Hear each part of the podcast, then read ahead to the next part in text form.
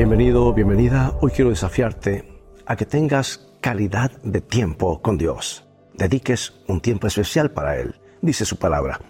Meditaré en tus preceptos y pondré mi atención en tus caminos. Se cuenta la historia de un anciano europeo que visitó Norteamérica por primera vez a fines del siglo XIX. Y cuando volvió a su casa luego de una larga estadía, sus amigos le preguntaron qué era lo que más le había impresionado. Y su contestación lo sorprendió. Los norteamericanos se mueven y se mueven y se mueven. Siempre están en movimiento. Aun cuando están sentados tienen una silla que los mueve para atrás y para adelante. Por supuesto se refería a la mecedora.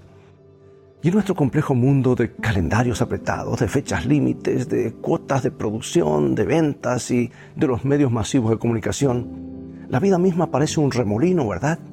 Nosotros también vivimos en una sociedad que se mueve y se mueve y se mueve. Quizás sea tiempo de hacer una pausa, de respirar profundamente y de evaluar nuestras prioridades y elegir lo que más importa. Quizás sea tiempo de dejar de correr para poder escuchar la voz de Dios. A. W. Tozer oró, Señor, enséñame a escuchar. La época es ruidosa y mis oídos están cansados de mil sonidos ásperos que continuamente los asaltan.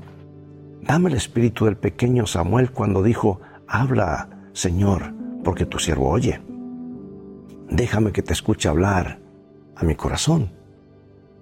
Déjame acostumbrarme al sonido de tu voz que tus tonos me sean familiares cuando los sonidos de la tierra se disipen y que el único sonido sea tu voz. Qué hermosa oración, ¿verdad? Esta oración puede tornarse en una realidad en nuestras vidas. ¿Por qué no hacerla una realidad en nuestra vida hoy? Sal a caminar solo, sola. Desarrolla el hábito de orar mientras caminas, para luego permanecer en silencio mientras escucha la voz de Dios.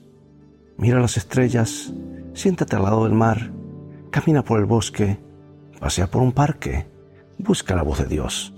O levántate un poco más temprano y medita en los salmos y escucha a Dios hablarte. Quizás seas una persona nocturna que se energiza por las tardes.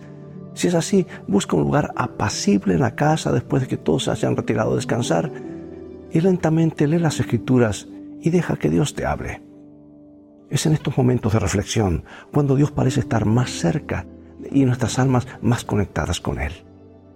¿Por qué no dejas que tu alma se conecte hoy con Dios?